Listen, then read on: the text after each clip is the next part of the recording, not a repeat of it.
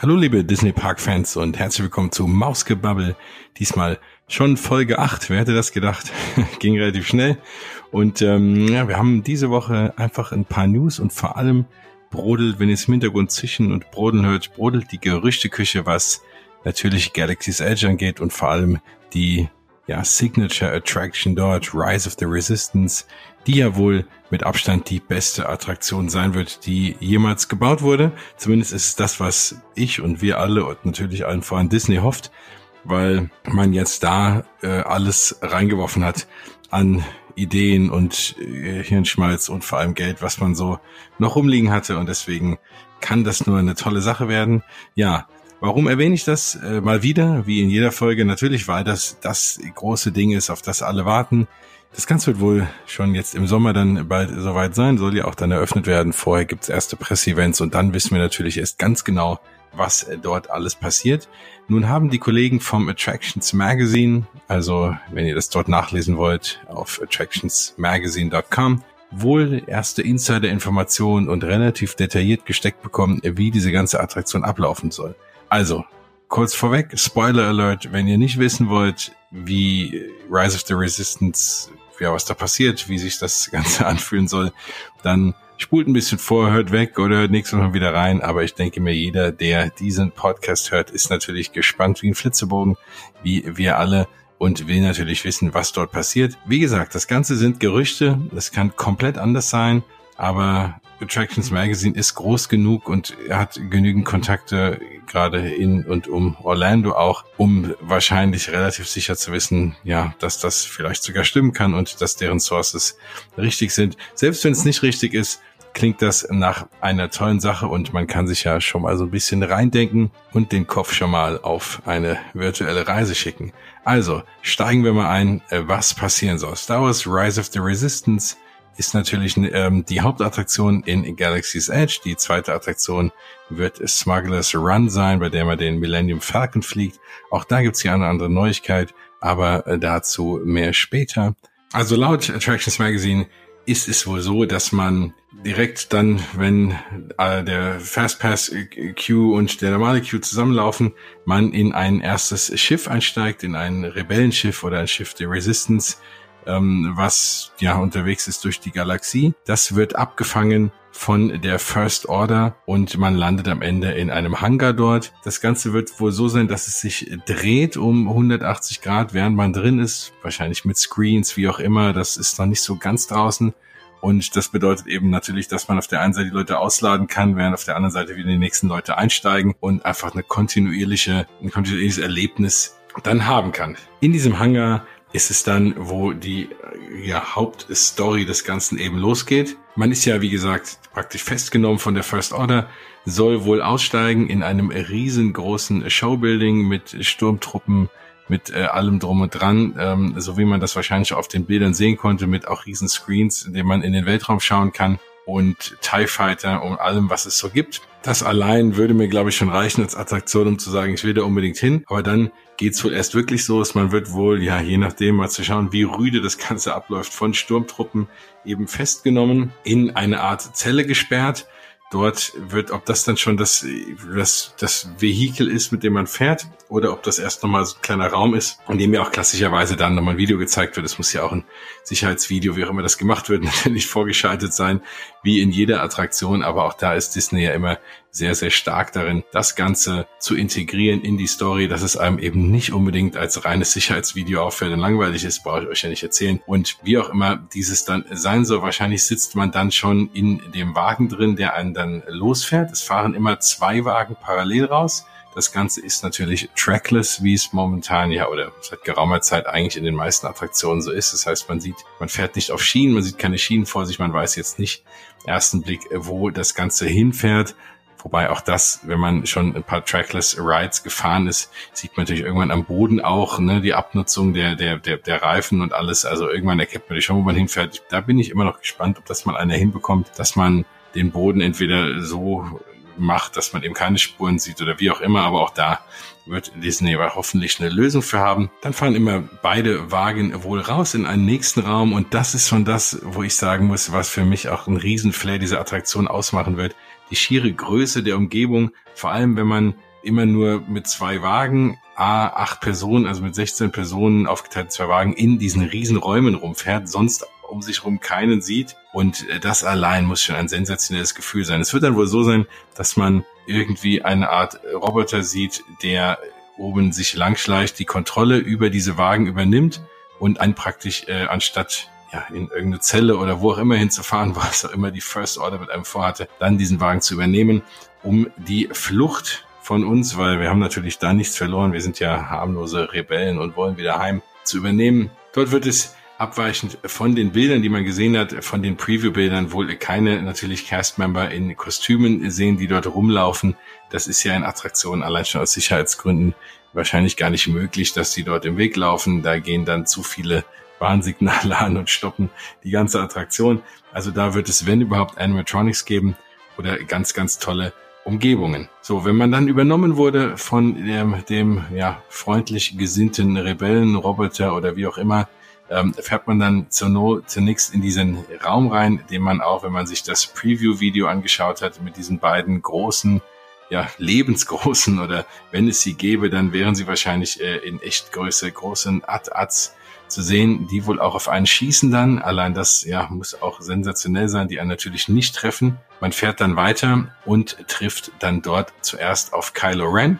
Kylo Ren wird dann wohl auch dann da sein Laserschwert auspacken mit Sicherheit auch eine sehr, sehr coole Szene. Dann drehen sich diese Wagen wohl und fahren irgendwie ja, um die Ecke in einen äh, ja, Fahrstuhlschacht rein, um oben auf die zweite Ebene zu kommen. Das ist wichtig, weil es später wahrscheinlich noch eine Sequenz geben wird, in der man wieder runterfällt.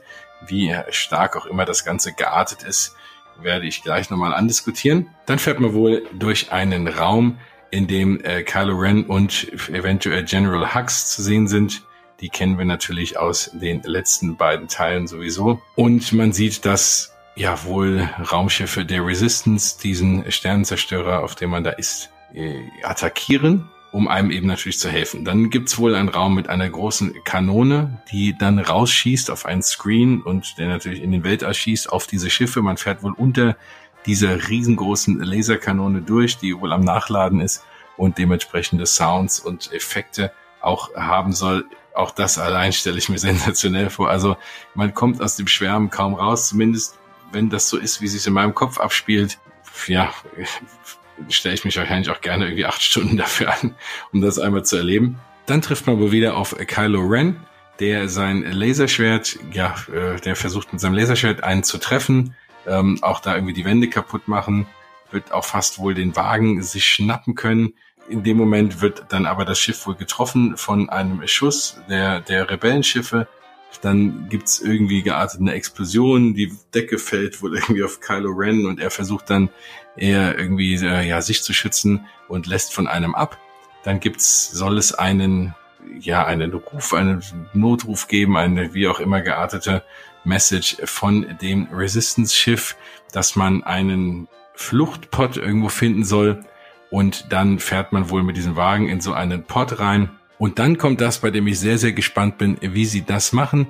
Angeblich äh, laut der Gerüchte Küche, laut den Insider-Informationen, fällt man dann eine Art Schacht runter, eventuell ähnlich wie beim Tower of Terror, wobei ich mir nicht sicher bin, dass das so wild oder so ein klassischer Freefaller wird wie der Tower of Terror, weil das natürlich viele potenzielle Fahrer abschreckt, ne? gerade kleinere Kinder oder auch viele Leute, die keine Lust haben auf klassische Drop-Action. Und man will ja eigentlich, denke ich mal, eine Attraktion bauen, die für jeden fahrbar ist. Natürlich nicht wirklich für jeden, aber nicht für die kleinsten Kinder wahrscheinlich. Klar, so ein gewisse Thrill-Elemente wird es geben, aber ob man da wirklich Tower of Terror mäßig den Schacht runterfällt, das werden wir dann sehen. Das Ganze soll wohl in einem, eine, ja, wird dann in einer Art Röhre sein, die mit Videoprojektion voll ist oder man hat einfach Video um sich rum, Videoscreens, während man dort runterrauscht und das simuliert dann äh, durch dieses, diese Fallelemente einen Abschuss in den Weltraum, bei dem man dann am Ende in, äh, auf dem Planeten Batu landet und dann in den Black Spire Outpost, in dem man dann aussteigt und dann wieder zurück ist eben in Star Wars Galaxy's Edge im Black Spire Outpost.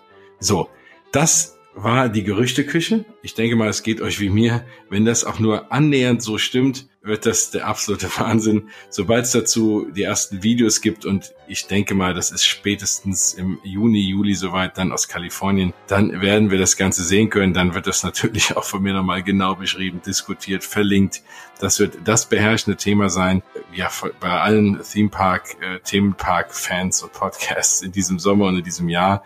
Äh, neben wie man überhaupt dieses ganze Land handelt, was es da zu essen und zu kaufen gibt. Aber diese Attraktion eben ist eben die, die auf die alle warten. Und das ist natürlich auch aus deutscher Sicht oder europäischer Sicht das, was ganz spannend ist, weil wir ja so ein bisschen hoffen oder davon ausgehen, dass das eben die Attraktion sein wird, die es auch nach Disneyland Paris schafft. Muss man mal schauen, ob das vom Platz her, da wird es dann auch Luftaufnahmen geben, die den Platz ein bisschen ausrechnen und äh, bemessen. Da muss man mal schauen, ob das das auch ist, was auf das Land passt, überhaupt was vorgesehen ist, da in Paris in dieser Expansion in, den Studios. Aber das alleine wäre natürlich auch eine Sensation, diese Bahn nach Paris zu packen. Natürlich meckern immer viele und sagen, oh, sie wollen lieber in jedem Park eigene Attraktionen, aber in dem Fall würden, glaube ich, selbst die größten Puristen da mal eine Ausnahme machen. Wenn wir gerade über Star Wars reden, ist jetzt wohl auch raus, dass der Trailer für den neunten Star Wars Teil während des Super Bowls in den USA dann im Fernsehen läuft der Trailer.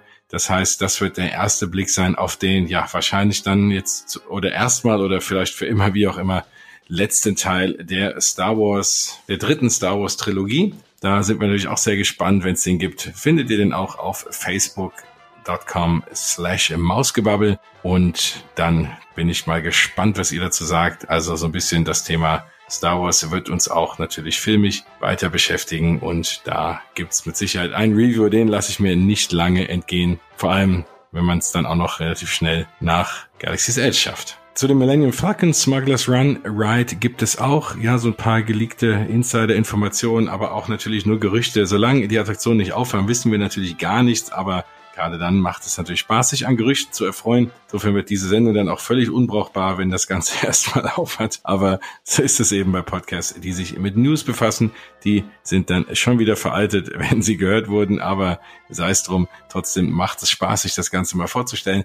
Bei Smugglers Run ist es wohl so, dass man bis zu acht verschiedene Kontrollen hat, also von einem Steuer bis zu einem ja, Gashebel und, und was auch immer. Und man kann eben verschiedene Elemente jeweils sich überlegen, die man dann steuern will. Man kann wohl auch die Schilde um, um das Schiff rum platzieren. Man kann wohl auch wie auch immer schießen.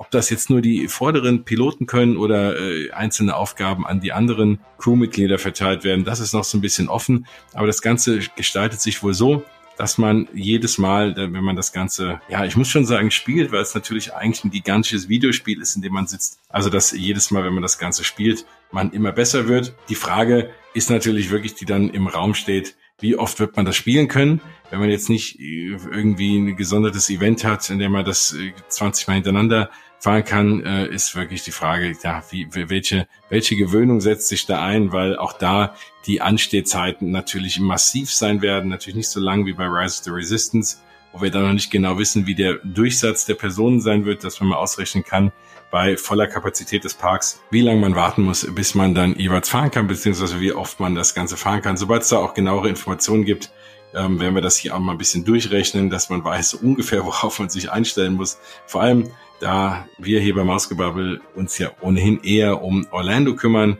und bis Orlando aufmacht, dann man ja auch schon die ersten Erfahrungswerte aus Kalifornien hat. Öffnungszeit in Orlando ist jetzt so ein bisschen vorgerutscht. Es hieß immer später Herbst, wobei später Herbst wir ja immer spekuliert haben, dass es irgendwie am 20. Dezember aufmacht.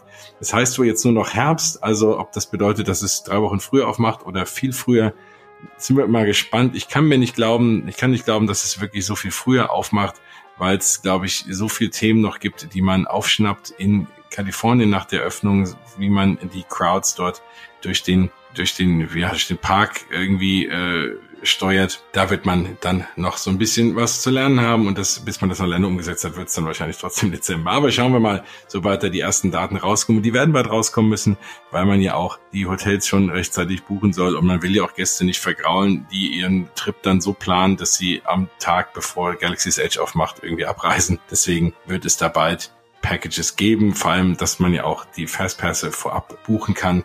Das sind ja alles Dinge, das muss Disney ja mit in Betracht ziehen und ich denke dann, sobald es da Daten gibt, hört ihr die hier zuerst, lest die auf Facebook slash Mausgebabbel und wenn ihr schon vorhabt, nach Orlando zu fliegen, vor allem im Dezember, um Galaxy's Edge beizuwohnen, kann ich euch verraten, dass man jetzt seit heute oder ich glaube jetzt, oh, ist vielleicht schon zwei, drei Tage alt, die Info des Disney Parks Blog, man für Disneys Riviera Resort die ersten Zimmer buchen kann. Das heißt, man kann ab 15. Dezember Zimmer reservieren, zumindest für die Zimmer, die man mit Geld bezahlen kann. Der Teil des Riviera Resorts, das dem Disney Vacation Club angehört, da können Vacation Club Mitglieder wahrscheinlich jetzt auch schon kaufen und dann ihre Punkte dafür später ausgeben. Jetzt werden erstmal die Räume, die man auch als normalsterblicher Mensch buchen kann, angeboten. Das Ganze ist ein relativ luxuriöses Resort, also die Preise stehen jetzt auch fest für ein Tower Studio Zimmer, das heißt für zwei Personen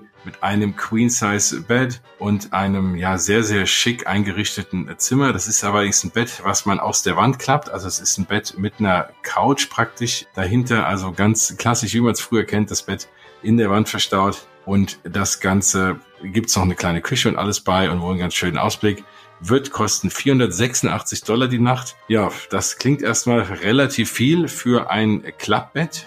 da muss man mal schauen, was da die anderen Vorteile eben sind, dort zu schlafen. Wenn man ein richtiges Bett haben will, bucht man sich ein Deluxe Studio. Da gibt's ein richtiges Bett und auch ein nochmal ein Queen Size Bett in der Wand, also ein Klappbett. Dann kriegt man da fünf Personen rein und da startet das Deluxe Studio zwischen 662 und 770 Dollar die Nacht. Also das ist auch etwas sehr luxuriöses. Natürlich noch ein Bad und eine ganz, ganz kleine Küche und ein Balkon. Also das muss man sich gut überlegen. Dann kriegt man eine Ein-Bedroom-Suite für 984, zwischen 984 und 1079 Dollar die Nacht mit auch bis zu fünf Personen. Ich meine, gut, wenn man sich mit fünf Personen teilt, sind es 200 Dollar die Nacht pro Person. Dann ist es vielleicht erschwinglich. Aber Jetzt für eine Familie mit vier, ja, mit vier Personen, irgendwie zwei Kinder oder so, ist das natürlich schon ein Brocken. Ein Zwei-Schlafzimmer-Suite kostet dann zwischen 1500 und 1700 Dollar die Nacht wohlgemerkt und äh, nicht jetzt all-inclusive in irgendeinem schicken Club, sondern äh, ja. Und ja, wem das völlig egal ist, was das Ganze kostet, der kann natürlich auch die drei Schlafzimmer Grand Villa buchen, die bei 3110 Dollar die Nacht anfängt. Da kriegt man allerdings auch ein paar mehr Leute rein. Aber das ist natürlich auch ein stolzer Preis. Dafür wohnt man in der allerneuesten, in dem allerneuesten Hotel und ist ja vielleicht eine gebührende Umgebung, um Galaxy's Edge zu erforschen. Ja, wenn man dann schon so viel Geld ausgibt für ein Hotelzimmer, dann muss man vielleicht an der einen oder anderen Stelle sparen und da kommt einer meiner äh, Lieblingstipps für Disney Springs ins Spiel. Da gibt es einen Girardelli Schokoladenladen. Also wer das mal probiert hat, das ist ohnehin alles sehr, sehr lecker. Da gibt es die volle Auswahl an Girardelli Schokoladen. Und klassischerweise, wenn man dort reingegangen ist, hat man ein freies Stück Schokolade bekommen als Sample. Jetzt äh, hat vor ein paar Tagen auf einmal Giardelli damit aufgehört und es gab einen riesen Shitstorm, weil das natürlich viele Leute wahrgenommen haben. Ja, es hat jetzt auch nicht jeder was gekauft. Ich bin auch jemand, der immer mal rein ist, auch wenn er jetzt nichts gekauft hat, um einfach mal ein bisschen Schokolade zu genießen. Aber am Ende denke ich mal, wird sich das Ganze lohnen, weil es eben auch Leute dann in den Girardelli Shop lockt und das ja immer auch eine Schlange da war. Also ich glaube ich nicht, dass jetzt keiner was gekauft hat. Aber aus irgendeinem Grund haben sie es gestoppt. Es gab Riesenärger im Netz und jetzt ist es wieder soweit. Also nach ein paar Tagen stehen wieder die Begrüßungsmenschen dort und verteilen die freie Schokolade. Also das ist mein großer Tipp.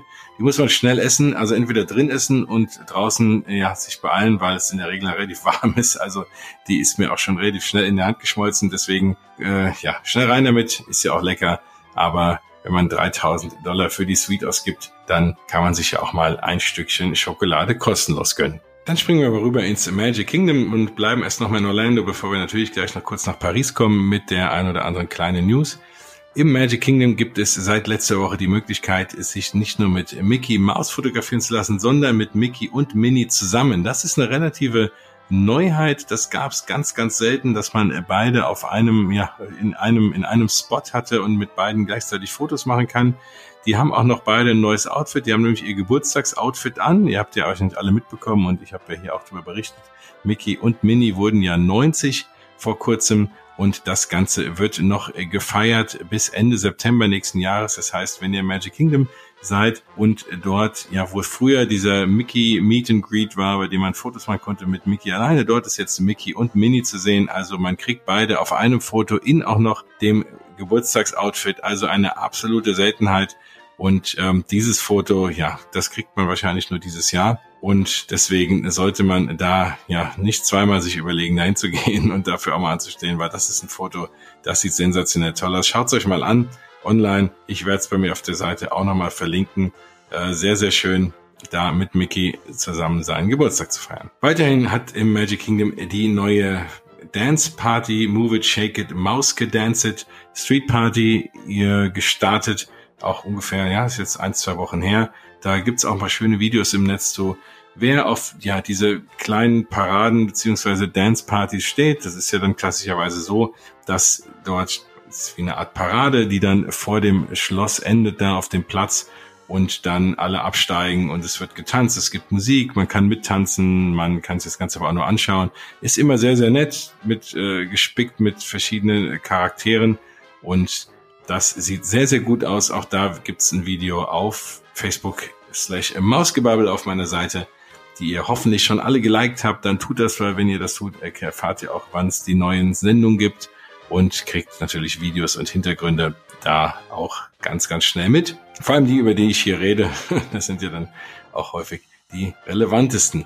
Das Ganze hat auch gestartet seit Mitte Januar jetzt und ist noch ein Grund mehr ins Magic Kingdom zu fahren. Ja, wo wir gerade beim Thema Dance Partys sind, da lohnt sich dann auch nochmal ein Trip in die Hollywood Studios, die ja gerade so ein bisschen, ja, ich schätze mal, verlassen scheinen, was man so liest, weil bis Galaxy's Edge aufmacht, dort nicht wirklich viel los ist. Ja, Toy Story Land hat jetzt offen, aber ansonsten ist das meiste noch im Bau, vor allem bis Mickey and Minnie's Runaway Railway aufmacht im Sommer. Ist dort nicht so arg viel los, aber deshalb gibt es jetzt eine neue Dance Party auch da mit den Incredibles Charakteren und ein Meet and Greet mit Edna Mode.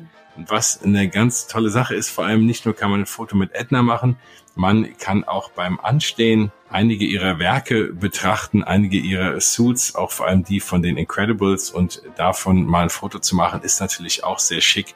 Das sieht man auch nicht alle Tage, deswegen lohnt sich da auch ein Trip in die Hollywood Studios. Bis 30. September gibt es eben diese Incredible Celebration in den Disney Hollywood Studios in Orlando. Ja, dann das letzte kleine Stückchen Neuigkeit aus Walt Disney World ist, dass der erste Skyliner wohl im Betrieb ist, im Testbetrieb natürlich, äh, ist komplett eingepackt, noch in einem, ja, in einem Tuch und äh, hängt aber wohl schon an den Seilen und wurde auch schon fahren gesehen. Jetzt gibt's in Epcot auch ein. Also man testet jetzt langsam, aber sicher mit der ein oder anderen Gondel schon mal die Strecken ab.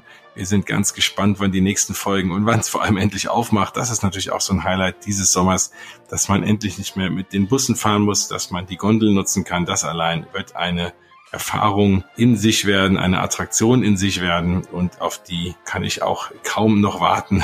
da bin ich auch sehr gespannt. Vielleicht macht das sogar mehr Spaß als so manche echte Attraktion. Schauen wir mal, wie überlaufen das Ganze dann wird.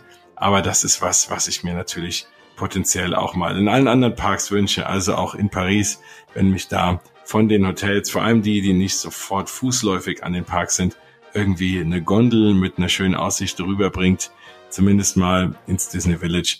Das wäre schon ganz, ganz viel wert und da wäre ich auch sehr, sehr dankbar. Vor allem in der kalten Jahreszeit. Und jetzt kommen wir mal, springen wir rüber über den großen Teich nach Paris, wo heute gerade auch Bilder zu sehen waren von einem völlig verschneiten Disneyland Paris. Also Paris ist ja immer ein paar Grad wärmer, als es hier in Deutschland ist. Und wenn ihr aus Österreich oder Schweiz zuhört, äh, auch wahrscheinlich wärmer als äh, da. Dann sieht man nicht alle Tage so schöne Fotos, wie man sie heute sehen konnte, von eingefrorenen Brunnen, von schneebedecktem Schloss. Und äh, ja, also das ist nochmal eine ganz, ganz spannende Zeit. Das hat zur Folge, dass viele Shows ausfallen.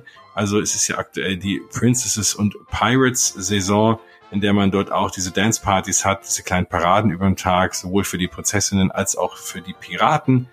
Und da fällt natürlich vieles aus an Shows, was die Bühnen angeht, wegen ja rutschiger Bühnen und alles. Meistens wird das kompensiert durch mehr Characters, die unterwegs sind. Also das ist ja auch für die Charakter ganz schön, die wahrscheinlich sonst immer warmen Temperaturen schwitzen in ihren Kostümen.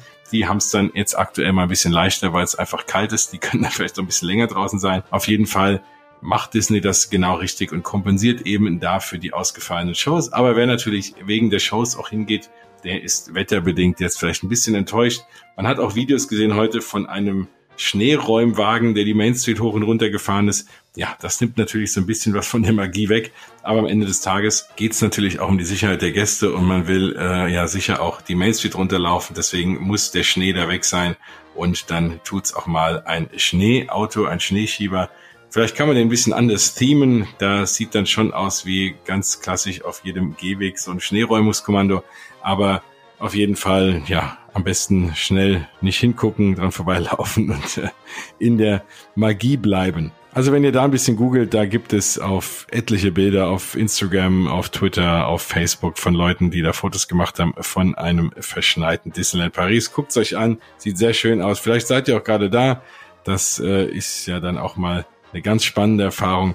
Aber trotzdem lohnt es sich natürlich auch im Schnee hinzufahren, weil dann vielleicht bei den Attraktionen ein bisschen weniger los ist. Wie gesagt, es gibt mehr Characters und das hat ja auch seine Vorteile. Dann wird es in Disneyland Paris im Sommer, jetzt springen wir mal in die warmen Temperaturen, vom 30. Juni bis 22. September die Lion King, das Lion King und Jungle Festival geben in Disneyland Paris. Dazu gibt es die ein oder andere äh, Show, aber auch den ein oder anderen Straßenperformer, es gibt wohl ja so eine afrikanische Trommelband, wie auch immer, die es auf den äh, Straßen dort zu sehen geben wird. Es wird Lion King Rhythm of the Pride Lands, eine Stage Show geben. Die ist, wenn man die ersten Bilder sieht, sieht die so ein bisschen aus wie die Lion King äh, Broadway Show, also mit den stilisierten Tieren äh, aus, aus Holz, mit Performern, die die praktisch über die Bühne tragen. Das sieht sehr, sehr schön aus. Das Ganze wird äh, dann von Live-Sängern begleitet und ja, nehmen wir jetzt mal an, dass das Ganze von sich um die Lion King Lieder dreht. Zumal dem ja auch der Lion King Film dieses Jahr, diesen Sommer in die Kinos kommt. Das ist wahrscheinlich dann nochmal ein doppelter Push. Einerseits, ja, wenn man dann hier die Shows sieht, will man den Film sehen und umgekehrt. Also ist das, äh, sage ich mal, ja, ein Hin und Her Promoter. Aber am Ende des Tages freut's uns, weil es bringt uns neue Shows in die Parks. Dann wird es eine Musikshow geben, die nennt sich King of the Swingers. Da gibt es ja hauptsächlich wahrscheinlich irgendwie Swing und jazzige Musik mit King Louis Baloo und Mickey und noch ein paar anderen. Da gibt's Gerüchte, dass das Ganze in der ja, ehemaligen Jedi Training Academy in dem Videopolis Theater in Discoveryland sein wird, weiß man noch nicht, aber würde ja dorthin passen. Da gab es ja jetzt schon länger nichts mehr. Das ist ja immer so ein bisschen traurig, wenn man da reingeht und man sieht diese Riesenbühne und irgendwie sonst keinen Menschen. Also da wäre das eine schöne Ergänzung und auch eine schöne Aufwertung für diesen ja doch wirklich eigentlich sehr schön gebauten Spot dort. Schauen wir mal, sobald wir da genaueres wissen, hört ihr es natürlich hier zuerst. Dazu wird es den ein oder anderen Meet and Greet geben mit den Lion King Charakteren so über den Park verteilt. Da muss man auch mal schauen, wer das sein wird, wie viele das sein werden. Da gibt's ja auch den einen oder anderen, den einen oder anderen Figur, die man sonst nicht so oft sieht, mit der man Bilder machen kann. Also allein das, ne, für alle da draußen, die gerne Fotos mit den Characters machen, vor allem mit denen, die es nicht so oft gibt, ist natürlich dann so ein Festival eine schöne Sache, um auch mal vielleicht Timon und Pumba oder Simba oder wer auch immer so noch aus dem Film man mag, dann mal auch zu sehen und vielleicht das ein oder andere Foto oder Selfie oder was auch immer machen zu können. Also nichts wie hin im Sommer nach Disneyland Paris. Dann springen wir noch mal kurz ins Ausland äh, Shanghai Disney hat jetzt äh, bekannt gegeben, dass es dort ein Zootopia-Land geben wird. Also Zootopia war ja relativ erfolgreich. Seitdem wird immer gemunkelt, dass es dazu mal irgendwie ein Land geben wird oder zumindest mal eine Attraktion. Dann gab es natürlich wildeste Gerüchte, dass das Ganze in Disneys Animal Kingdom passieren soll. Würde natürlich Sinn machen, weil in dem Film gibt's ja nun nur Tiere, die dort rumlaufen. Und wo besser dann hin als ins Animal Kingdom. Das hat sich aber bislang alles irgendwie zerschlagen. Und jetzt ja, hat Shanghai Disney Resort angekündigt, dass Zootopia, Zootopia Land dort aufmacht mit mal mindestens einer Generation, die absolut State of the Art ist. Zootopia war weltweit sehr erfolgreich, vor allem in China. Da war das der Nummer eins animierte Film in der Geschichte Chinas, kann man gar nicht glauben. Da gibt's ja eigentlich noch andere und vielleicht auch so paar chinesische oder so, ne, die, wo man denkt, die werden dort auch sehr erfolgreich gewesen sein. Aber nein, es war Zootopia. Deswegen reagiert man darauf und baut dieses Land nach Shanghai Disney. Da hat man aber immer noch relativ viel Platz. Und da gibt's ja eh schon eine Reihe sensationell guter Rides. Da machen wir auch nochmal ein Special zu demnächst, dass wir nicht nur über Orlando und Paris reden, das natürlich unser Hauptfokus ist, aber dass ihr auch mal mitkriegt, was in den Parks in den anderen Ländern so los ist. Ich kann immer nur empfehlen, googelt mal Pirates of the Caribbean in Shanghai Disney und dann fallen euch die Augen raus, was das für eine sensationelle Attraktion ist. Also das alleine lohnt sich schon, den Trip nach Shanghai und dann bald auch noch Zootopia. Ja, das war's wieder für meinen kleinen News-Update und ich hoffe, es hat euch Spaß gemacht. Wenn es das getan hat, dann freue ich mich über gute oder auch nicht so gute, ehrliche auf jeden Fall Bewertungen bei iTunes, bei Spotify. Hinterlasst mir da und nicht nur mir, sondern allen anderen, die vielleicht über diesen kleinen, aber feinen, hoffentlich Podcast mal stolpern eure Bewertungen, dass die Leute wissen, woran sie da sind. Kommt auf Facebook slash Mausgebabbel und folgt mir da, damit ihr immer up to date seid, wenn die neuen Folgen rauskommen und auch so bei der ein oder anderen News. Und dann freue ich mich natürlich wie immer über Feedback und Fragen und sonstige Dinge, die ich äh, aufgreife. Ich habe schon die ein oder andere gesammelt. Da gehen wir nächstes Mal auch drauf ein. Und bis dahin hoffe ich, habt ihr eine schöne Zeit. Fahrt nach Disneyland, fahrt nach Disney World. Sagt mir, was ihr erlebt habt und habt eine magische Zeit. Bis nächstes Mal, euer Jens. Das war Mausgebabbel Folge 8.